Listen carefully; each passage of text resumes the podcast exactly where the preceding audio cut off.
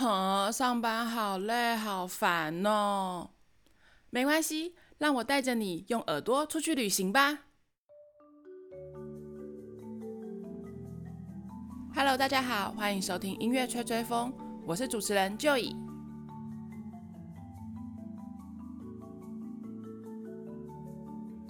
我们今天要去到英国南边的一个滨海小城，这里叫做多佛。多佛是个港口城镇，距离伦敦大概有一百四十公里左右，面积大约有二十平方公里。但人口却不足三万人。几百年来，这里都是英国通往欧洲的海上通道，现在也是世界上最繁忙的汽车船港。多佛最靠近法国的地方只有三十四公里，比伦敦还要近。古往今来，所有的侵略者都是从这里进入英格兰的。不管是凯撒大帝率领的罗马军团，还是征服者威廉诺曼底公爵，都是从多佛叩门而入。所以这里又有通往英格兰的钥匙的称号。而这个小城之所以吸引我的，是一座大自然巧夺天工，远看有点像南极冰山，近看叹为观止的白色悬崖。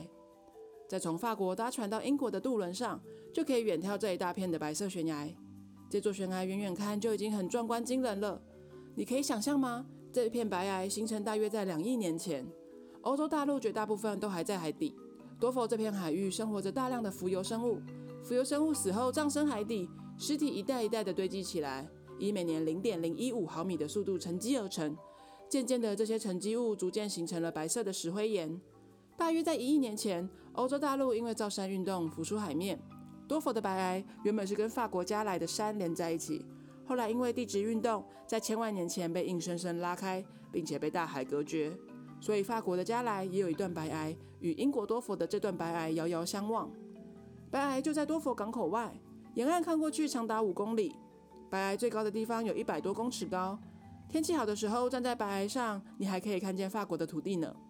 在莎士比亚的《李尔王》里面，曾经描写过多佛的白色悬崖，因此这里也被称作为莎士比亚崖。在二次大战的时候，英国这座白崖是他们誓死抗敌的精神堡垒。在二战时期，最重要的两次战事——敦刻尔克大撤退和诺曼底登陆，都是以此地为转接港。德国纳粹视这块土地为眼中钉。英德两国的空军在白崖的头顶上不知道激战过几次呢。而白色悬崖还有一首出名的二战民歌，是一九四二年由英国著名歌星维拉林恩所唱的《多佛的白色悬崖》（The White Cliffs of Dover）。这首歌唱出了二战时期英国人民的心声，他们希望和平的到来，只希望能像从前一样到白崖顶上放羊，让孩子可以在自己的床上安心入睡。到多佛，除了去看白崖以外，别忘了去看多佛城堡。就像我们前面讲的，当年凯撒大帝就是从这里入侵英国的，所以这里拥有了完整的古罗马时期遗迹。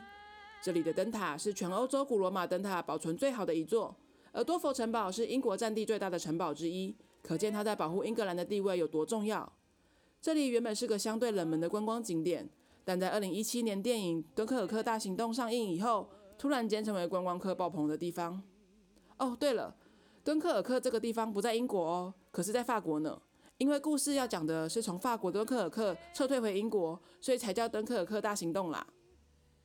如果你对英国历史有兴趣，多佛城堡绝对是你要读的第一站。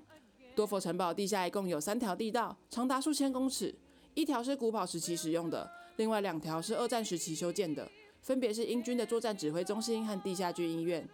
这个地下作战指挥中心当年就是密谋出敦刻尔克大撤退计划的地方，而地下军医院则展出了战时医院的病床、手术间，甚至还留有当时的血迹。然而，纵使经历了德军的疯狂轰炸和袭击，多佛城堡还是成功捍卫了联军最后的领土，开启了反攻的号角。如果你是英国历史迷或者是军事迷，多佛城堡真的是不容错过的地方哦。如果多佛的白崖还看不够。在距离多佛大约一百二十几公里的地方，有一个七姐妹悬崖，她们跟多佛的白崖一样，也是白垩断崖。七姐妹顾名思义是七座连绵不绝的断崖所组成的，其中最高的地方叫做比奇角，这里也是世界上有名的自杀圣地之一。每年都有来自世界各地的人从这里纵身跳下，跳下山崖后几秒，血肉就会因为猛烈撞击到山下的海滩礁石，然后很快的就会被海浪卷走，不留一丝痕迹。也因此，在这里的警察和海岸救援者经常如临大敌，提防来这里轻生的游客。在游客中心喝咖啡，你也可以观察这里的服务生，他们都会很认真的观看来这里用餐的每一位客人。如果遇到孤身一人、沉默寡言、眼神迷离的顾客，他们通常都会格外关注、打招呼，甚至还会偷偷报警呢。所以，如果在这里跟服务生对到眼，记得表现你的活力，打声招呼，挤出善意的微笑，免得被当成自杀的嫌疑者哦。这个七姐妹悬崖因为景象壮阔，是许多电影场景喜欢拍摄的地方，像是一九八七年的《零零七》，一九九一年的《罗宾汉》。还是二零零五年的《哈利波特：火杯的考验》，还有二零二零年的《恋夏时光》，都是在这里取景的呢。而周杰伦那首《怎么了》MV 也在这里拍摄的哦。甚至在 Windows 7的官方背景桌布里，你都可以看到这个七姐妹断崖的身影呢。我们今天的节目就到这里啦。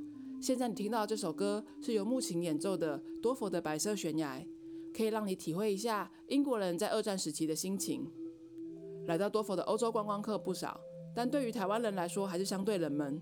但我个人觉得这里超有趣的，有历史可以读，有博物馆可以逛，还有沿着白崖行走的健行步道，享受大自然的美景。只要记得身上带好足够的水和食物，在这里玩上一天根本不是问题。有机会来到英国的话，别忘了来多佛看看哦。